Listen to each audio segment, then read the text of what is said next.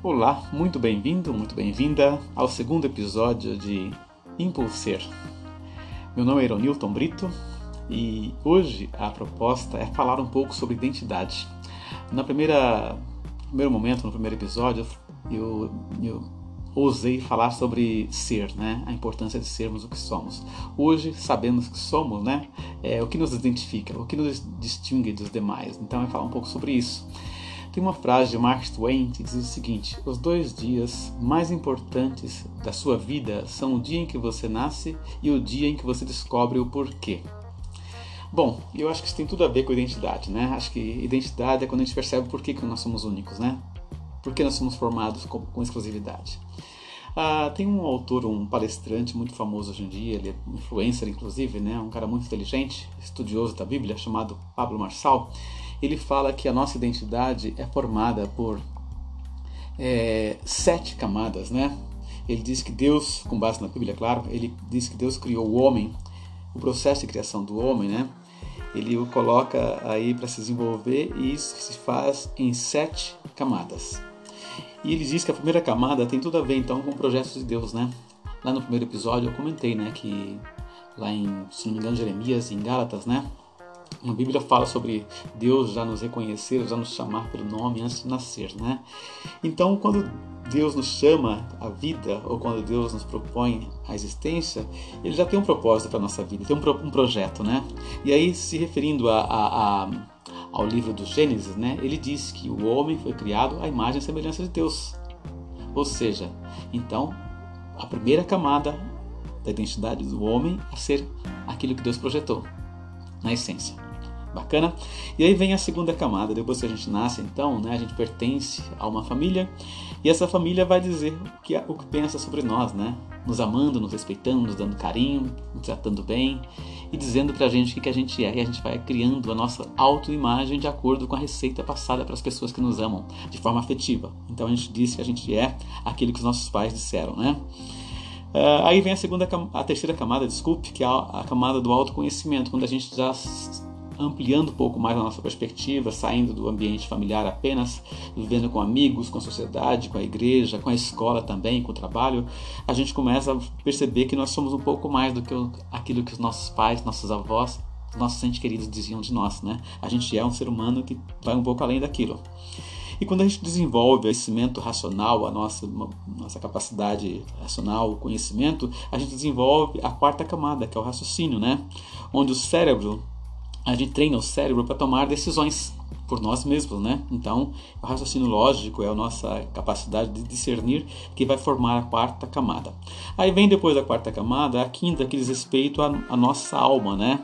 Quais, o que nos governa, né? Qual a mente que nos governa, que a gente sente em relação aos outros, que sentimentos nós, nós desenvolvemos em relação à vida e às pessoas. Então, a nossa camada, é, a nossa quinta camada é o nosso consciente emocional, a nossa alma certo? Nossa capacidade de sentir.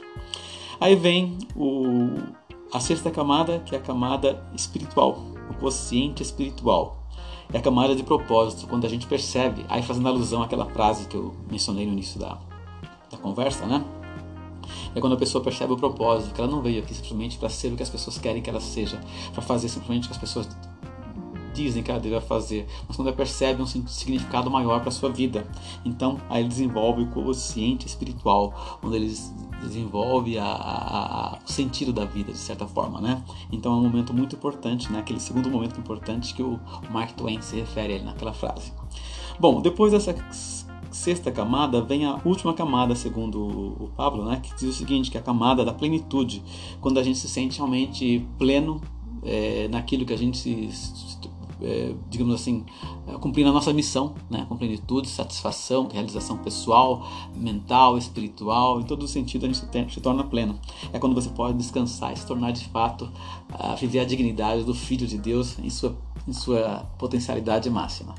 Bacana isso, né? Mas aqui, voltando para essa ideia básica de identidade, eu acredito muito, quer dizer, acredito não, eu estudei um pouco, eu li um pouco a respeito, né? E quando a gente fala de, da importância do nosso berço, da nossa origem, definir quem somos, é, eu tenho algumas linhas de pensamento aí que são muito fortes nesse sentido, né? E diz que tudo que a gente, é, digamos assim, vai ser na vida, de certa forma, a nossa raiz, a nossa, a nossa infância, né? aquela primeira fase da vida, né? aqueles primeiros momentos da nossa vida. E aí tem algumas teorias que falam sobre isso, né? Tem o, o estou lendo um livro que chama-se a, a mente subconsciente, né? É o poder da mente subconsciente de Joseph Murphy, que fala que nós temos aí uma, uma mente subconsciente, que seria uma inteligência que a gente não domina, que é, o, de certa forma, escrava da nossa inteligência racional.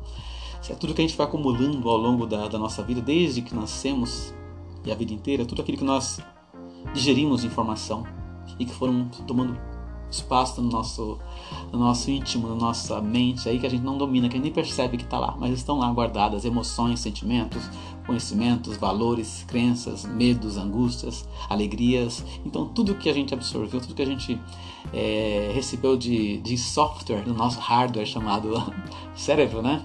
Está lá guardado que a gente não usa, aquilo lá é que trabalha para a gente. E a nossa mente consciente, que é o nosso racional, que é o nosso conhecimento, simplesmente é o nosso, é o, é o segurança, é o policial dessa, dessa prisão aí, onde o nosso íntimo existe. Porque se a gente não tivesse nenhum critério, nenhuma nenhuma ética, a gente falaria tudo que a gente sente de fato lá do fundo da, da alma, né, do fundo da mente. Mas como a gente tem uma, um compromisso com o outro, respeito à ética, a gente só diz, a gente controla o que a gente pensa, o que a gente sente, né? Então é, são duas, são duas, dois níveis de inteligência que a gente tem, dois, dois níveis de mente, né? E aí tem o, o Bob, desculpa, o Bob Proctor, né, que fala da autoimagem, ele fala também sobre isso, sobre essa questão da mente subconsciente. Ele diz que a mente é o poder absoluto que molda e cria o homem é, e cria o homem, né? E a autoimagem, a imagem que nós temos de nós mesmos, como a gente se percebe, é, é, a nossa mente subconsciente, ou seja, a nossa imagem antiga. Lembra que quando a gente era criança, naquela primeira camada, a gente era o que as pessoas diziam que a gente, a gente era? Então, a, a nossa autoimagem está muito, muito é, condicionada a essa formatação inicial. Então, é muito comum, se a gente prestar atenção, né? A gente percebe que várias pessoas que são adultas, mas têm comportamentos em alguns aspectos da vida bem infantis. Por quê? A imagem que ela tem, a autoimagem subconsciente, deixa ela presa àquela condição de como ela foi, é, digamos assim, formatada, digamos, programada para ser, né? Então tem muito a ver com isso, né? E aí tem outro, uma outra linha de pensamento que eu também fiz um curso há muito tempo atrás, que é um curso muito bacana que eu gostei de ter feito, que era a Escola dos Três Cérebros, né? Que tinha como fundo a a teoria da cibernética social, um conceito bastante amplo também, mas diz que a nossa formação, o nosso padrão de comportamento é formatado ou forjado no nosso, na nossa infância de acordo com o convívio no ambiente, ambiente familiar. E que o ambiente familiar básico, onde tem um pai, uma mãe e um filho, é o formato de uma inteligência. Isso é bastante interessante, é um assunto que tem, digamos assim, conteúdo para longos minutos, minutos e até horas de conversa, mas eu vou resumir aqui. Então, se uma família é uma inteligência, pai, mãe e filho, então, de certa forma, uh, olhando para a escola dos três cérebros, e por que três cérebros? Porque diz que o nosso cérebro é dividido em, não em dois hemisférios, o racional e o emocional, o, o, o sentimento, mas o, nós temos três hemisférios, seria o racional, o sentimental e o da ação, que é o cérebro, entre aspas, instintivo. Instinto, sentimento e raciocínio. E, e, quando a gente nasce, a gente nasce numa família, entende-se que o primeiro filho, quando nasce, ele desenvolve por é, ambiente, por, entre aspas, pelo conjunto da, daquele momento que ele, que ele vive, ele desenvolve mais o racional. Por quê? Supostamente o pai é o da instinto, é o fazer, é o prover. A mãe é o afeto, é o sentir, é o, é o carinho. Então o filho se torna a razão naquele primeiro momento. Mas aí, quando os ele deixa de ser filho único e passa a ter irmãos, aí a gente tem diversas histórias que exemplificam muito essa história, esse, esse, essa questão do cérebro ser dividido em três partes e, e o três forma o, o complemento e, o, e a harmonia do, do inteligência. E trazendo para outras formas de encarar essa visão dos três cérebros, eu poderia citar alguns exemplos aqui, né? Quantos são os, os sobrinhos do Donald? São três. Quantos são os porquinhos? Três. Quantos são os mosqueteiros? Três. Quantos são os o Alvin e os esquilos 3. E se a gente olhar, tem três padrões de comportamento muito clássicos nesses três irmãos que sempre aparecem nas histórias e nas fábulas. O mais velho, aquele o que faz, o que manda, o chefinho. O do meio, aquele racional, o nerd, o mais quieto, o mais observador. E o caçula é o mais negociador, o mais carinhoso, o mais afetivo. Então, esses padrões também se manifestam nas pessoas e, e tem a ver com a identidade dela. Então, quando a gente percebe alguém, já tem uma ideia de com quem estamos falando pelo padrão de comportamento. Se a gente tiver uma, o mínimo de conhecimento, perspicácia para avaliar com quem estamos lidando, né? E é muito bom até para a gente desenvolver também e saber é, qual é o nosso padrão natural e qual é o nosso padrão muitas vezes forjado por um ambiente que a gente não, não esteve atento, né?